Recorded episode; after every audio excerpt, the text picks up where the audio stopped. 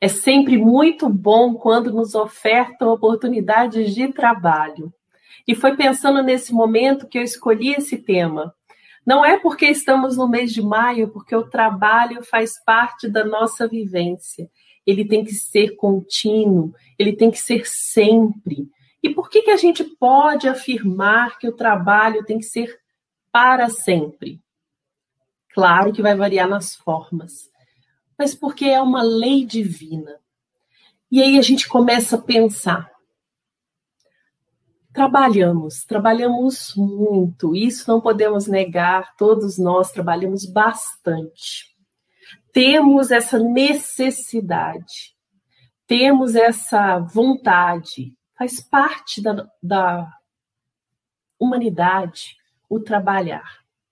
E por ser uma lei divina, sabemos que as leis estão escritas dentro de nós.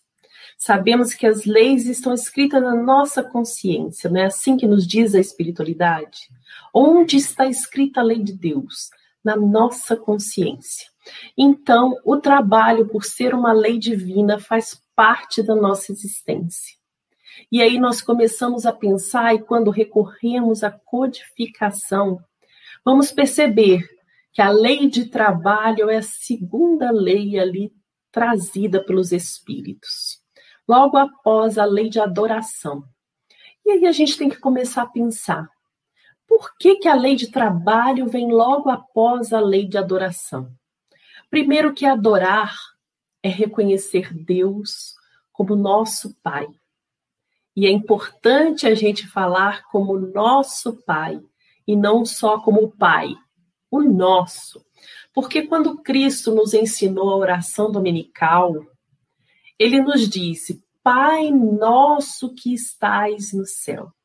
Quando ele diz Pai nosso, automaticamente ele mostra para todos nós que, sendo filho do mesmo Pai, constituímos uma família universal, ou seja, somos todos irmãos. Então, adorar a Deus é reconhecê-lo como nosso Pai e automaticamente que somos todos irmãos. Mas logo após a lei de adoração vem a lei de trabalho que nos diz o seguinte: isso não está escrito na codificação, mas é a proposta da lei de trabalho. Não basta adorar a Deus. Não basta orar a Deus não basta reconhecer Deus como nosso Pai. Temos que trabalhar para manter a criação divina em harmonia. Temos que trabalhar para esses irmãos que acabamos de reconhecer como nossos irmãos, como constituintes dessa família universal. Então, não basta reconhecer Deus Pai, não basta reconhecer que temos irmãos se nada fizermos por esta grande obra. Aí entra a nossa grande questão. Amar a Deus sobre todas as coisas e ao próximo como a si mesmo. Quando eu amo o próximo, eu quero vê-lo bem, feliz, harmônico, suprido nas suas necessidades. E para isso eu tenho que me colocar como aquele que trabalha pelo conjunto, pelo coletivo, por todos nós. Por isso a lei de trabalho vem logo após a adoração. Não basta adorar. Temos que fazer. Sabemos que amamos o Pai, mas sabemos que o amor em ação, ou seja, mãos à obra, é a caridade. Então, trabalhar é fundamental para que ofertemos a todos os nossos irmãos possibilidades de crescimento, possibilidades de evolução, possibilidades de um dia chegarem como nós também queremos a mundos felizes. Mas quando a gente fala em trabalho, sempre vem à nossa memória aquela ideia de peso, de encargo, de algo muito difícil, algo que vai me demandar tempo, esforço. múltiplas necessidades me exigem o trabalho. Mas será mesmo que o trabalho tem sempre que ser algo que nos traz desconforto? Ele não é lei divina? As leis divinas não existem para nos levar à felicidade?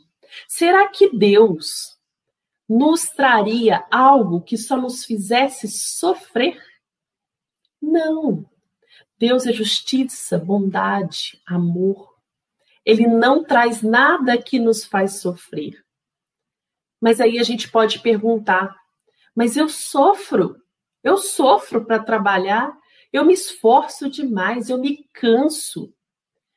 Mas aí vem do não entendimento do que é realmente o trabalho. Então, a nossa proposta hoje é trazermos essas questões sobre o trabalho para tentarmos começar a entender o que é essa lei divina. Então, hoje temos para os nossos pensamentos e raciocínios o trabalho, né? A lei de trabalho. Vamos trabalhar um pouco hoje. E aí eu trouxe como uma primeira questão essa questão 675. Por trabalho só se deve entender as ocupações materiais? Só o que eu faço no meu dia a dia, só o que eu consigo amealhar para a minha matéria é trabalho? E a espiritualidade vem nos respondendo assim: não.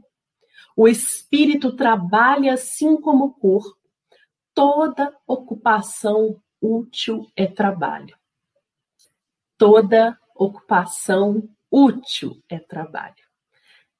Essa resposta, ao mesmo tempo que nos traz responsabilidade, que nos entrega nas mãos a responsabilidade de trabalhar como lei, ela também nos conforta.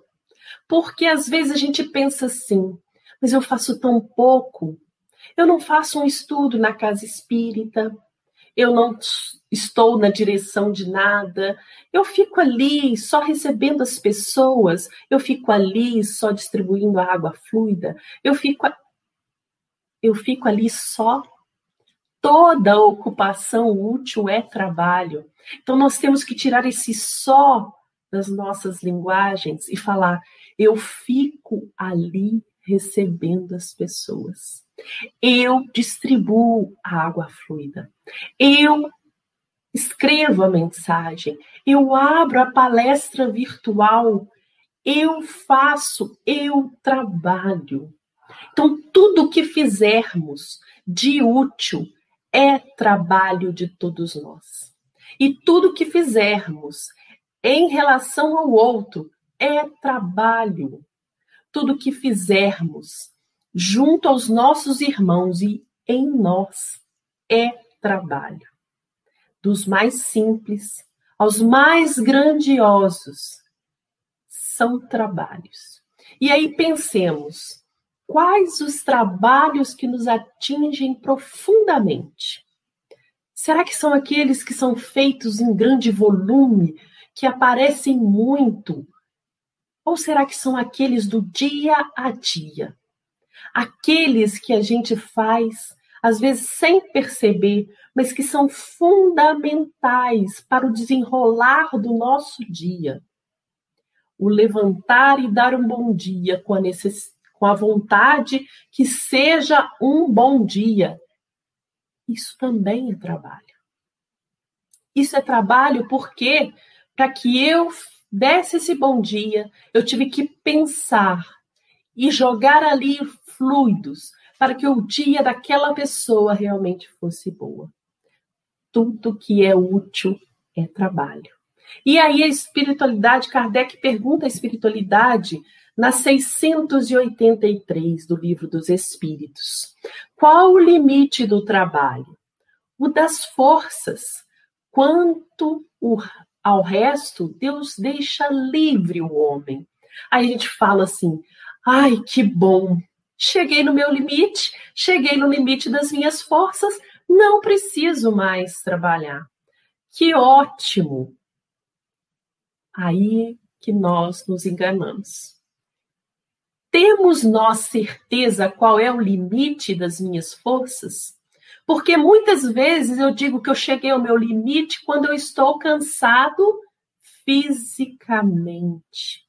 Eu preciso dormir, eu preciso tirar umas férias, eu preciso ficar uma semana em casa descansando. Estamos aí semanas em casa.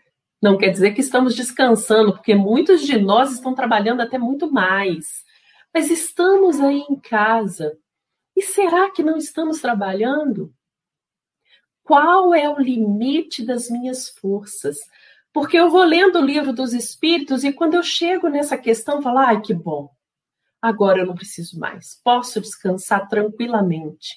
Porque já passaram tantas da questão 675 que a gente não lembra mais que toda ocupação útil é trabalho. A gente já deixou essa questão lá para trás e ficou com o limite das forças.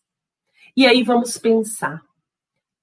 Toda ocupação útil é trabalho, e se sabemos que o espírito não cansa, quem cansa é o corpo físico, qual é o limite da força de um espírito? Nós não sabemos.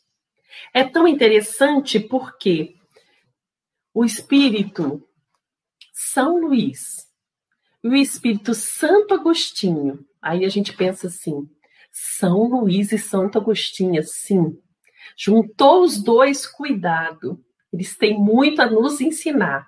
Eles dizem assim para a gente: gozamos de faculdades, isso está lá na, questão 495.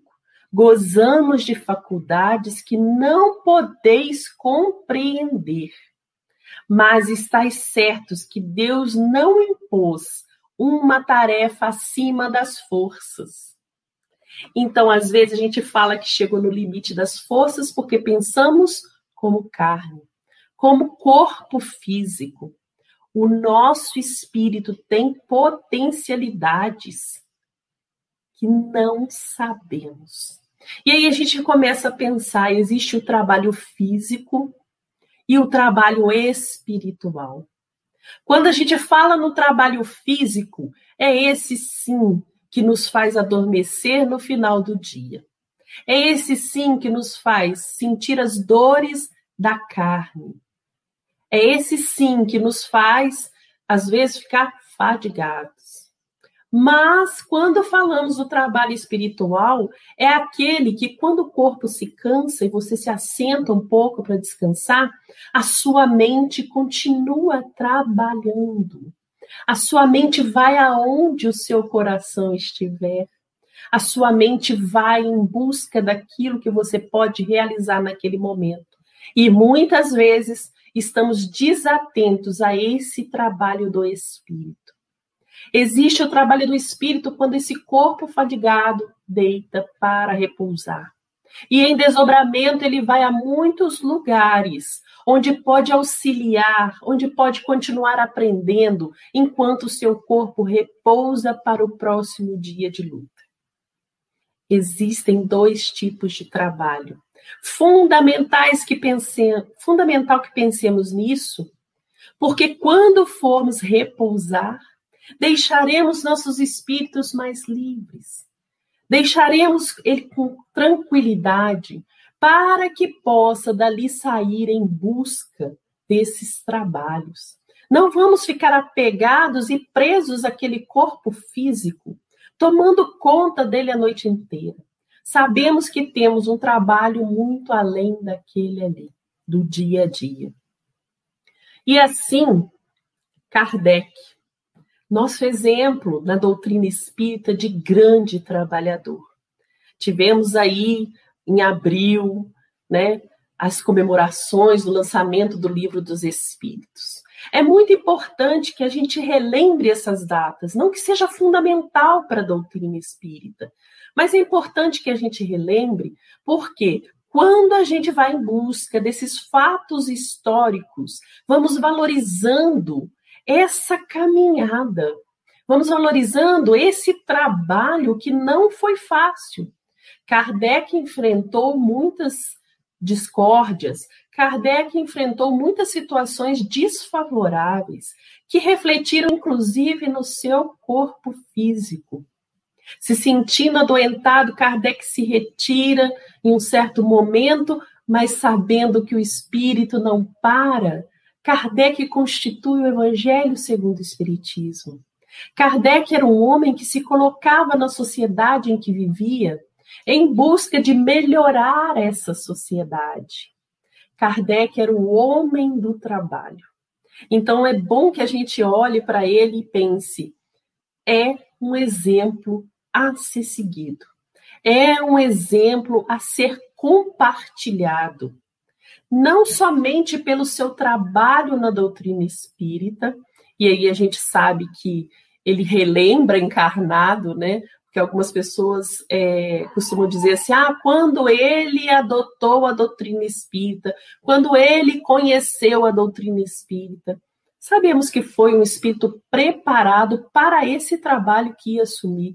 Então, ele relembra o compromisso junto à doutrina espírita e, estando em contato com essas realidades, faz um trabalho maravilhoso de organização dessas dessas ideias espíritas, de organização desses conceitos de uma forma tão metódica que todos nós podemos pegar o livro dos espíritos na nossa casa e ler e entender.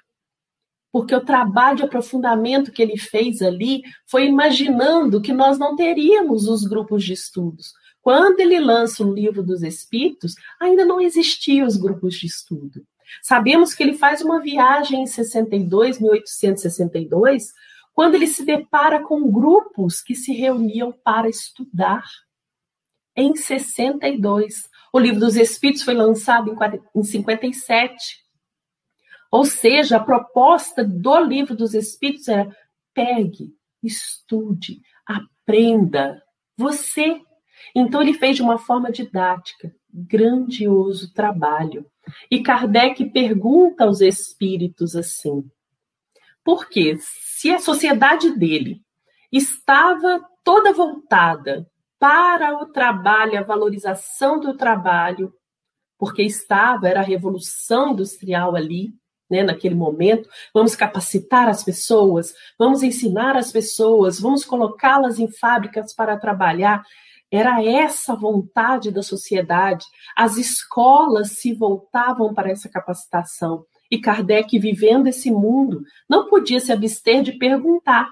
E ele pergunta a espiritualidade na 678.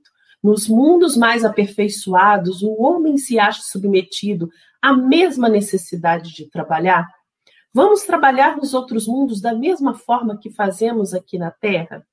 Será que vai ser dessa forma? Vai ser com esse propósito? Será que os espíritos evoluídos trabalham como nós? Porque naquela época ainda existia aquela ideia de que um dia iríamos para o mundo espiritual, que na verdade para o céu, e lá ficaríamos deitados, aproveitando esse momento de paz, harmonia nesse mundo feliz. Tínhamos ainda naquela época essa ilusão. Então, Kardec faz essa pergunta fundamental para o entendimento. Kardec não perguntava o que ele queria saber, ele perguntava o que era importante para as pessoas daquela época e de hoje. Nós ainda temos muitas dúvidas sobre a codificação. E, infelizmente, ainda ouvimos muito se falar de pouco estudar. Então, ah, é assim, mas aonde está?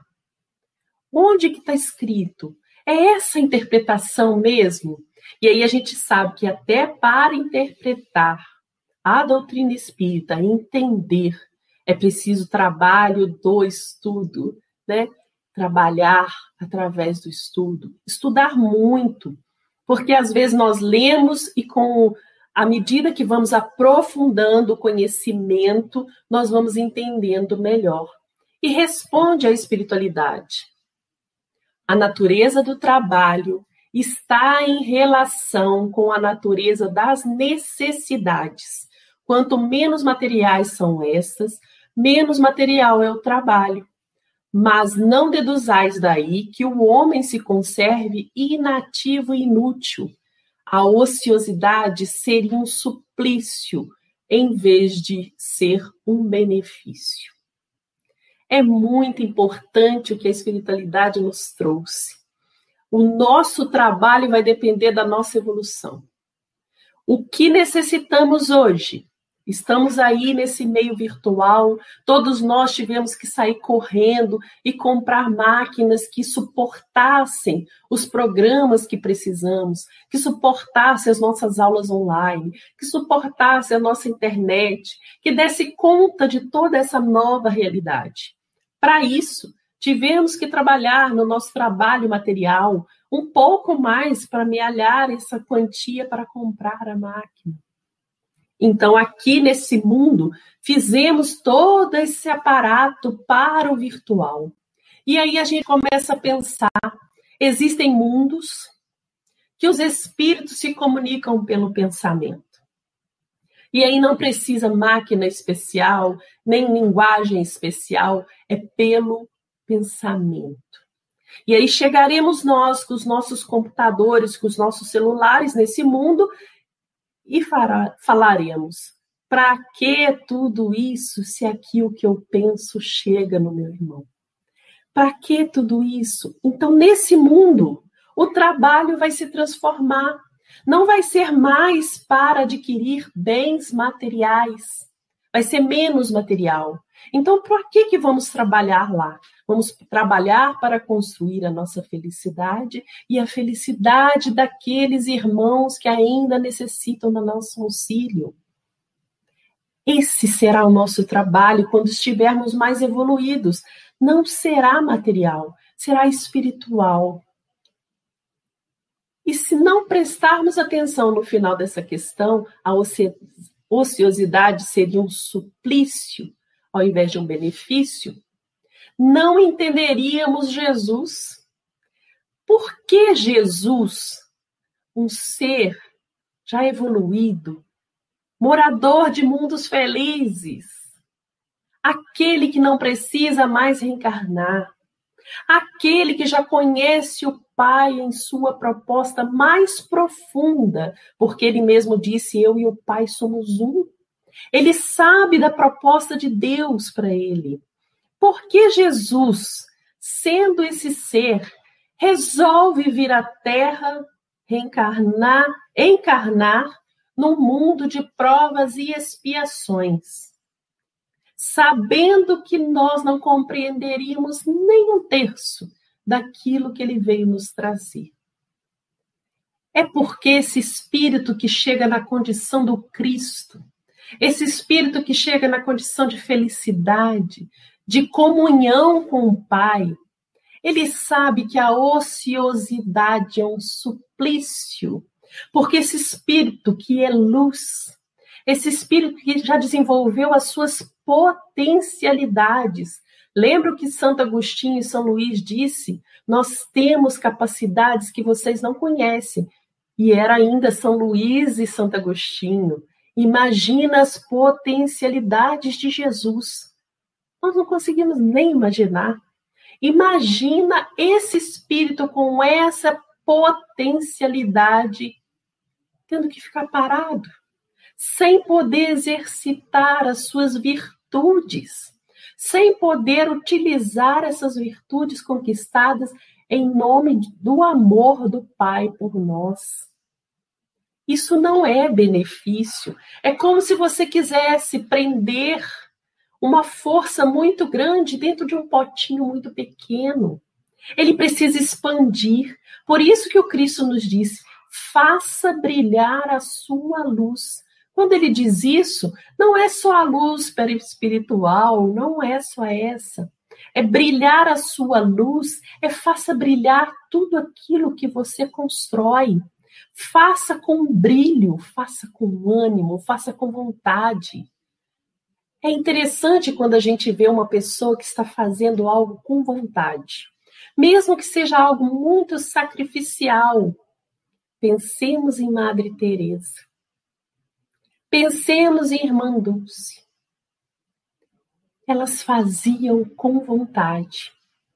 E quando faz com vontade, você sente brilhar aquela pessoa. É diferente daquele que faz por opressão, obrigação, ele apaga sua luz. Você percebe que ele está fazendo sem vontade. Então, quando Jesus nos disse faça brilhar a sua luz, é faça com vontade, demonstre que é bom. Tire a ociosidade, porque isso é suplício. Porque esse espírito de luz tem que agir. Assim a gente consegue entender por que Jesus vem a um mundo de provas e expirações. Por amor por amor a todos nós, que mesmo sem conseguir compreender, já tínhamos que ter esse exemplo de vontade, esse exemplo de brilhar a luz, esse exemplo de querer trabalhar, querer realizar. O trabalho para o homem visa duplo fim: a conservação do corpo as nossas necessidades materiais. A gente trabalha para isso também, não é um erro, porque muitas pessoas falam assim: ah, você trabalha só para ter o bem material. Não é só, mas é também. E o desenvolvimento da faculdade de pensar, o que também é uma necessidade, e eleva acima de si mesmo. O eleva acima de si mesmo. É interessante porque é um pedacinho pequeno, né? Que a gente fala assim, ah, tá, é só isso, mas tem tanta coisa. Trabalhar para a manutenção do nosso corpo físico é fundamental. Cuidai da obra da criação. Tenha respeito com a obra da criação. O corpo físico é obra da criação. Não podemos deixá-lo sem cuidado. Ele precisa de cuidado. Claro, dentro daquelas propostas de não abuso, é de uso, mas não de abuso. Mas também o trabalho desenvolve o pensar. Como falamos, se precisamos de máquinas melhores, temos que parar e pensar como desenvolvê-las. E à medida que vamos parando e pensando como desenvolvê-las, nós vamos criando mais sinapses cerebrais, ou seja, o cérebro vai desenvolvendo mais, ganha novas capacidades tanto para o desenvolvimento material quanto para o espiritual. Quando você consegue fazer ligações mais corretas, quando você consegue pensar mais profundamente, isso também se reflete na sua vida espiritual. Você começa a olhar com mais atenção ao seu redor. Você começa a buscar mais informações e com essas informações você começa a perceber que a vida não é só física, que a vida não é só material, existe muito mais além. Então, o trabalho nos faz desenvolver a capacidade de pensar, conservar o corpo e eleva acima de si mesmo, e isso é muito importante. O trabalho tem que ser para elevar-nos acima de nós mesmos, não acima do outro. Porque o que vemos muito é que pessoas mais capacitadas e mais desenvolvidas intelectualmente, elas costumam ganhar tanto em nome que elas começam a subjugar os outros. Você não é capaz de trabalhar comigo. Você não tem conhecimento suficiente para me ajudar. Você não pode fazer parte do meu círculo de trabalho porque você não tem nada a oferecer. E aí a gente volta na questão do livro dos Espíritos, que toda ocupação útil é trabalho. Será mesmo que essa pessoa não tem nada a oferecer? Será que o que falta não é a minha boa vontade de capacitá-la, de oferecer, de auxiliar, de trazê-la comigo? Porque se eu quero elevar acima de mim mesmo, ele está falando de manutenção das minhas virtudes. Ele não está falando para eu me levar acima do outro. Isso a gente tem que pensar em todas as nossas ações, sejam elas na casa espírita ou no trabalho formal. Nós temos que pensar que o trabalho tem que ser primeiro em nós. Primeiro, olhar para nós e perceber o que aquilo pode me auxiliar no meu crescimento. Visa ainda outro fio a encarnação. Aí ele está falando de encarnação, mas se formos ver, A encarnação é para quê? Para trabalharmos aquilo que precisamos nos reajustar.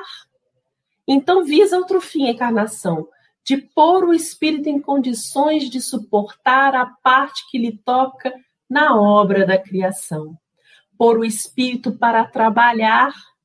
Nós encarnados temos que utilizar do nosso corpo físico para agir no mundo.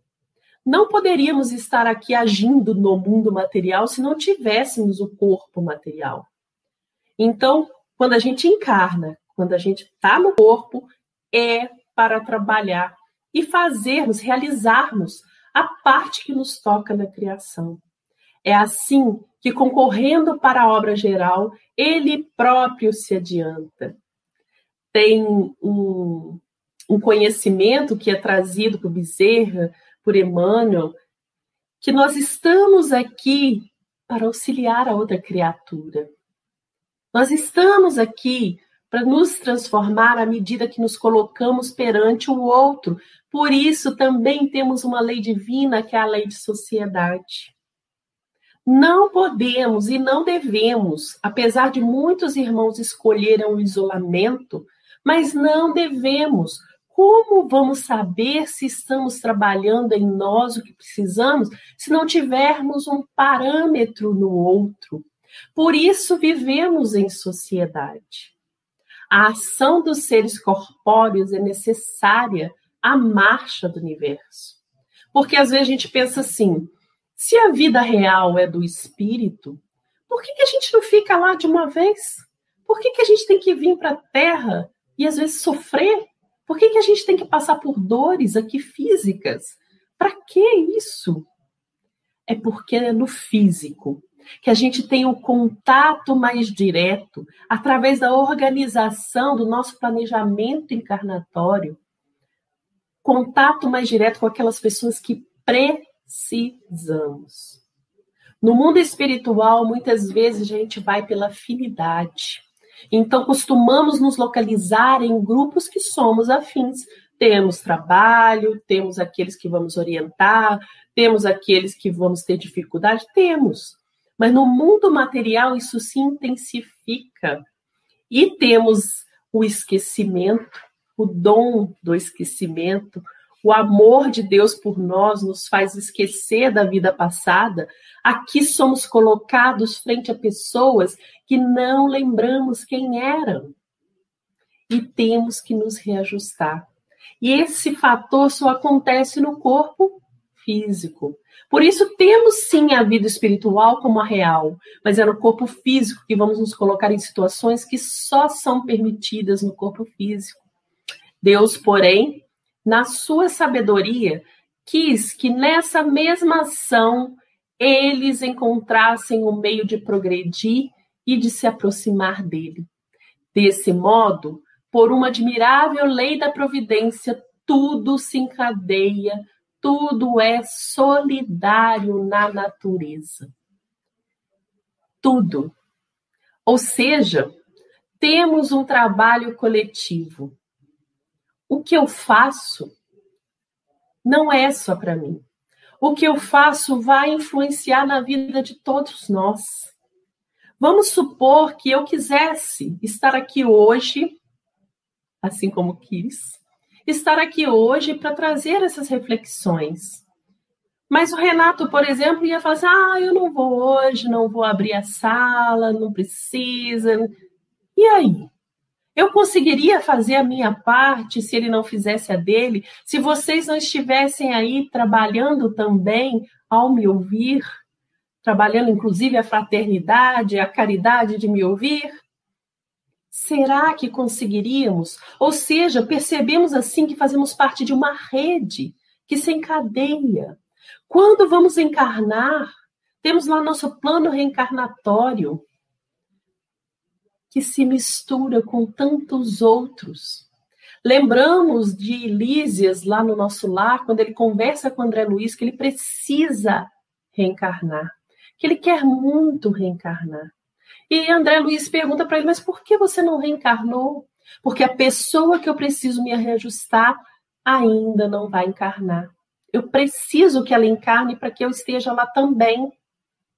Estou esperando esse momento.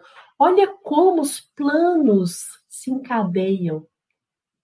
Por isso que nós temos que valorizar muito esse momento que estamos vivendo, essa oportunidade que estamos tendo, porque para que ela se conjugasse, todas as coisas se conjugassem, para que a gente estivesse aqui agora, foi muito trabalho da espiritualidade. Muito trabalho da espiritualidade junto conosco, os mentores de todas as pessoas que tinham que encarnar comigo trabalharam junto e compuseram essa harmonia, compuseram essa cadeia, essa rede de apoio, de reajuste, de construção, de transformação, de crescimento. É muito trabalho e às vezes a gente não sabe o que veio fazer aqui. A gente não sabe por que encontrou aquela pessoa. A gente não sabe por que, que se desencontrou de outra porque estamos tão distraídos com o dia a dia, com o trabalho físico, que esquecemos desse trabalho espiritual que vem de muito antes de estarmos aqui, que é fundamental para o nosso crescimento. Então, sempre que pensarmos, temos que pensar que fazemos parte de trabalhos que não são diretamente nossos, mas que também são responsabilidades nossas porque o meu trabalho vai influenciar no trabalho do outro. Aquilo que eu não fiz vai dificultar o trabalho do outro. Aquilo que eu avancei em direção ao outro, eu tirei a oportunidade dele de realizar. Olha como é delicada essa relação. Nós temos que pensar muito e trabalhar sempre, auxiliar e trazer o outro conosco. Essa é a nossa parte da criação, é a parte que nos, nos toca na obra. E assim, sem o trabalho, o homem permaneceria sempre na infância. Fomos criados simples e ignorantes, não foi? Nós permaneceríamos na infância quanto à inteligência se não tivesse o trabalho que nos faz pensar, que nos faz avançar, que nos faz querer. É, foi perguntada a espiritualidade por que, que temos tentações, né? Se não tivesse tentação, ia ser ótimo, a gente não ia cair em algum, ia deslizar em algum ponto, ia cair em algum momento. Se não tivesse tentação, para que, que tem tentação? Para te estimular à vontade, para te testar se você está firme no seu propósito. Se não tivesse o trabalho, porque essa vontade nos faz trabalhar, sem o trabalho, nós permaneceríamos na infância quanto à inteligência. Por isso é que seu alimento, sua segurança, o seu bem-estar dependem do seu trabalho e da sua atividade. E aí a gente pensa, mas e aquele que não pode trabalhar? E aquele que por algum motivo não tem a capacidade do trabalho? E aquele que não consegue, por conta do seu corpo físico, exercer uma função. E aquele que não consegue, por causa da sua intelectualidade um pouco reduzida nessa encarnação, por N motivos. Aquele que não consegue, então ele está em erro, porque o trabalho é fundamental, o trabalho é que vai me trazer a segurança, o bem-estar, o trabalho é que vai desenvolver a minha inteligência e aquele que não faz? Aquele que não constrói? Aquele que não trabalha? E ele? Né? Kardec pergunta. Aí a gente traz aqui, antes de trazer a resposta de Kardec, isso aí está no Pensamento e Vida, no capítulo 7 de Emmanuel. Chama Trabalho. E ele traz para a gente três pontos que traz uma clareza para a nossa vida. Ele fala que o trabalho tem três tipos de trabalho: o trabalho obrigação, o trabalho ação e o trabalho serviço. O trabalho obrigação é aquele que você faz para se manter. Ele diz isso para a gente. O trabalho obrigação é aquele que você faz para se manter. Mas como assim? É aquele que você levanta de manhã e fala assim: ai, não acredito, já está na hora. Eu nem queria ir, mas eu tenho que ir. É realmente a sua obrigação. Você tem que ir para se manter. É um trabalho obrigação. É aquele que vai te sustentar a vida física. É aquele que às vezes não é o seu trabalho dos sonhos. O seu sonho era ser metalúrgico e você é professor. O seu sonho era ser aviador e você é dona de casa. O seu sonho era ser dona de casa e você é uma advogada.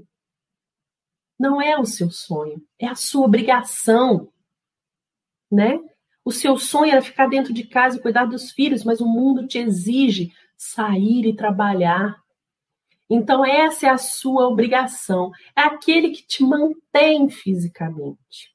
Mas Emmanuel continua falando para a gente, nesse capítulo, que existe o trabalho-ação. Então, temos o trabalho e obrigação que mantém a minha vida física, que às vezes não é meu sonho, mas é o que eu preciso, é o que eu tenho, como algumas pessoas costumam dizer. Mas tem o trabalho-ação, que é aquele que movimenta o ambiente, que modifica. E aí a gente pensa, como assim modifica o ambiente?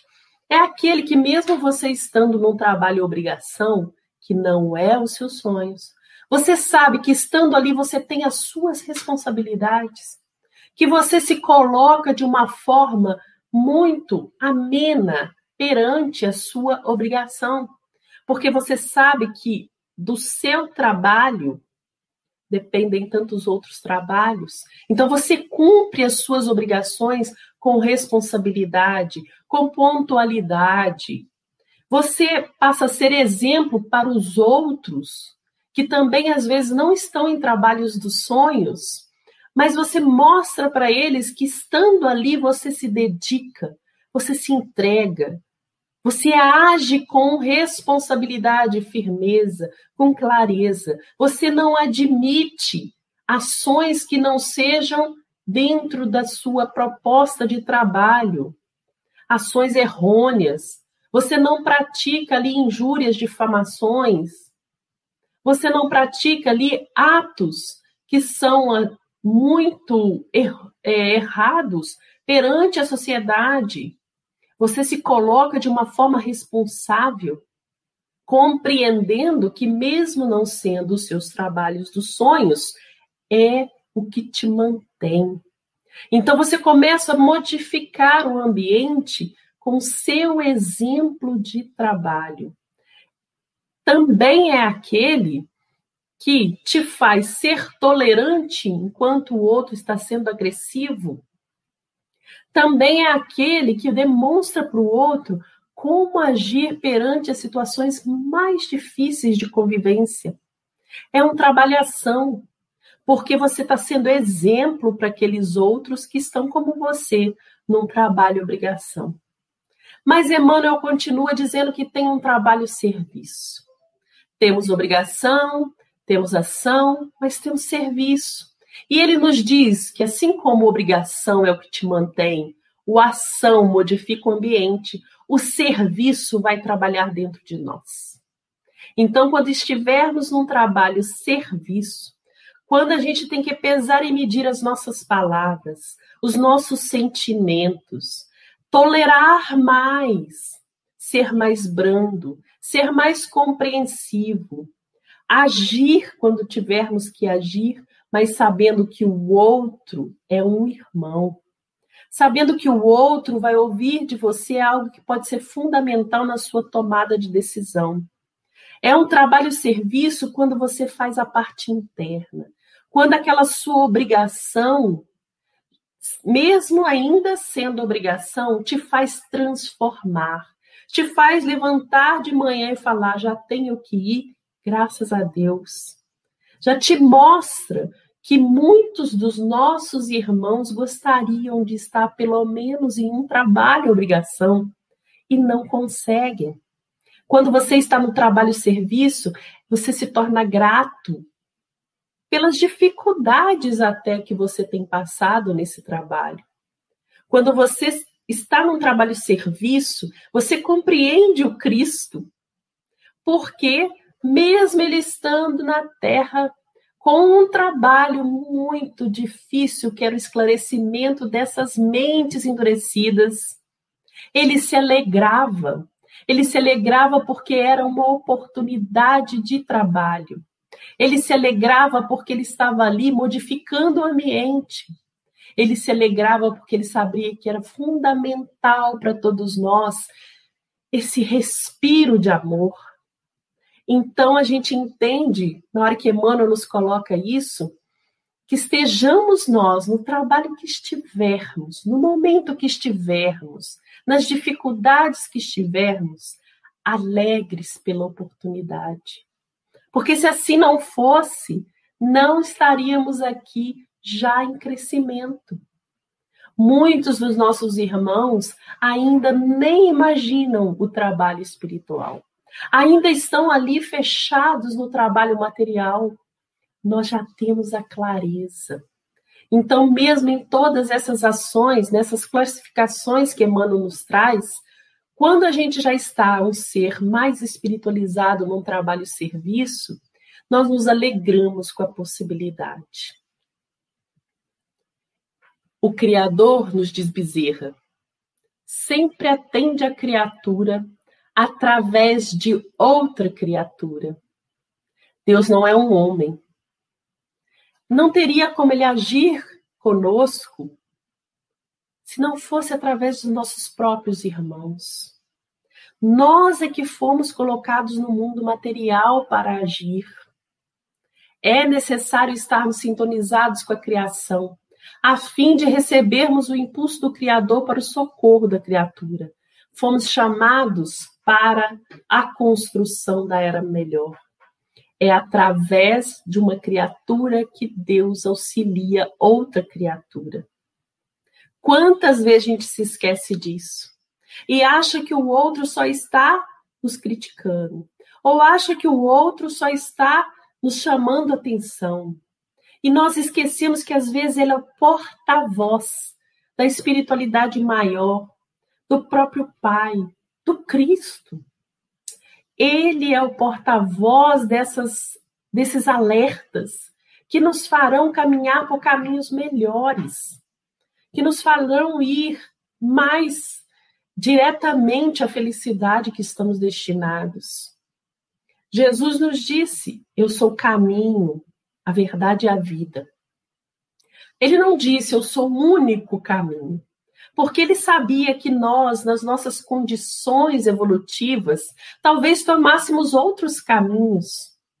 Mas ele nos diz: eu sou o caminho. Eu não sou o centro da obra, mas eu sou aquele que já caminhei. Eu sou aquele que já passei por estradas e já sei que o mundo é de provas, de expiações, porque eu já estive em um, porque é difícil hoje a gente pensar no Cristo como um ser igual a gente, no meio dos tormentos, mas ele esteve no mundo e venceu o mundo, ele mesmo disse. Então ele passou por esses caminhos, por isso ele diz: Eu sou o caminho. Ou seja, Jesus é exatamente essa criatura que veio auxiliar outra criatura. Mas para isso, ele não só falou.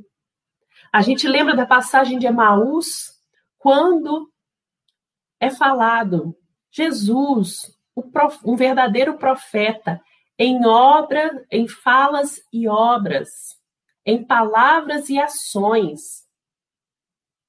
O que, que eles estavam dizendo? Ele não só falou, ele fez, ele trabalhou. Ele mostrou para a gente que se a gente quisesse chegar a algum lugar, por isso é importante, ele falou, eu sou o caminho. Ninguém vai a nenhum lugar se não começar a andar, se não começar a fazer. Andar por caminhos mais certos exige esforço, sim. Mas é a única forma da gente chegar em lugares melhores. Se a gente ficar aqui parado sem nos colocar em movimento, em ação, por isso, trabalhar é verbo, é ação. Se não nos colocarmos na ação, não vamos chegar. Ninguém vai nos pegar no colo e caminhar para nós, porque aí nós não chegaremos da mesma forma, não saberemos o que fazer lá. Nós vamos ter que dar os nossos passos. teremos muitas ajudas. Teremos muitas, porque Deus é amor. Mas a caminhada é nossa. Encontraremos muitos irmãos que estarão conosco nessa caminhada. Mas a caminhada é nossa. E aí um espírito amigo, lá no Evangelho segundo o Espiritismo, trouxe assim para gente. Porque foi perguntado para ele se a gente devia reclamar, né? Das, das dificuldades que a gente passa, das, das intempéries, das dores. E ele fala: não, não, não e não. Em vez de acusar aquele que tudo lhe prepara, preparara, de criticar as doações que recebera, queixe-se do verdadeiro autor das suas misérias. E aí a gente para para pensar, né? Quem é o autor das nossas misérias? Nós mesmos. O que, que é bem? É estar em acordo com as leis de Deus. E o que, que é mal? Se afastar dela. Então, quem se afasta das leis de Deus? Somos nós mesmos. Prepare o solo estéreo pelo esforço da sua vontade. Esforço. Ninguém falou que ia ser fácil. Ninguém falou que ia ser fácil. É esforço. Não conhece o verdadeiro espírita pelo esforço que faz de domar as más tendências? O esforço da sua vontade. Lavre-o fundo com o auxílio do arrependimento e da esperança. Lance nele confiante a semente que haja separado por boa dentre as más. É passar o arado nos nossos corações, na nossa vontade. Não vai ser fácil, pode ser doloroso, mas é necessário para que a terra fique boa, fofa, para que a gente coloque as melhores sementes que a gente separou, a semente que haja separado por boa, porque semente também tem muita. Dependendo do que a gente jogar, vai nascer trigo ou joio. Escolheremos as melhores, né? Regue com seu amor e sua caridade. E Deus, o Deus de amor e de caridade, dará àquele que já recebera. Verá ele então, coroados de êxito, seus esforços, esforços, e um grão produzir cem e outro mil. E aí a gente lembra da parábola do, do semeador, que é muito interessante porque ela fala assim: um semeador saiu a semear. Ou seja, era um semeador, uma pessoa entendida, mas não cessou de trabalhar e semeou. E a parábola não diz que ele voltou para ver se frutificou. Ele continuou a semear. Ela só diz: um semeador saiu a semear. Trabalhou e trabalhou. Ele não se importou se alguns solos a semente não nasceu. Sabe por quê? Porque mesmo nesses solos endurecidos, pedregosos, cheios de espinhos, aquela semente já serviu de modificação. Ela não chega a brotar, mas como a gente sabe, ela aduba, ela melhora o solo, para que um dia um outro semeador, porque a gente se preocupa muito que a obra é nossa, né? Nós estamos fazendo. E aí a gente desencarna, e agora? E a obra? Vem outro semeador, um outro semeador que passar ali já vai encontrar um solo melhor do que a gente encontrou. Até que um dia esse solo vai estar tá bom. E a semente vai cair e vai produzir 100, mil, né? Nós não temos que nos preocupar se estamos desperdiçando sementes nós temos que doar sementes, nós temos que dar as sementes para que aquele que possa já aproveite. Então, nós temos que trabalhar pelo outro sim. Ah, mas ele não quer. Ele não quer agora, ele ainda não entendeu. Um dia ele vai querer. E aí já tem aquelas sementes ou aquela terra um pouco mais preparada dentro de si para brotar, para conseguir realizar. Então, é muito interessante quando a gente analisa a parábola do semeador com esse olhar de trabalho, de trabalho incessante no bem, de trabalho sem esperar o retorno. Um dia, né, verá ele coroado de êxitos. Um dia. Não espere o retorno, faça, trabalhe. Nossos irmãos necessitam e nós também se Deus houvesse isentado do trabalho o corpo do homem, seus membros se teriam atrofiado. Se houvesse isentado do trabalho da inteligência, seu espírito teria permanecido na infância no estado de instinto animal. Por isso é que ele fez do trabalho uma necessidade e disse: procura e acharás, trabalha e produzirás. Se você não procurar e trabalhar, você não acha, você não produz. Dessa maneira serás filhos das tuas obras. Aquilo que você vai colher lá no futuro ou em outra vida vai ser fruto do que você plantou hoje. Terás dela o mérito e serás recompensado de acordo com o que hajas feito.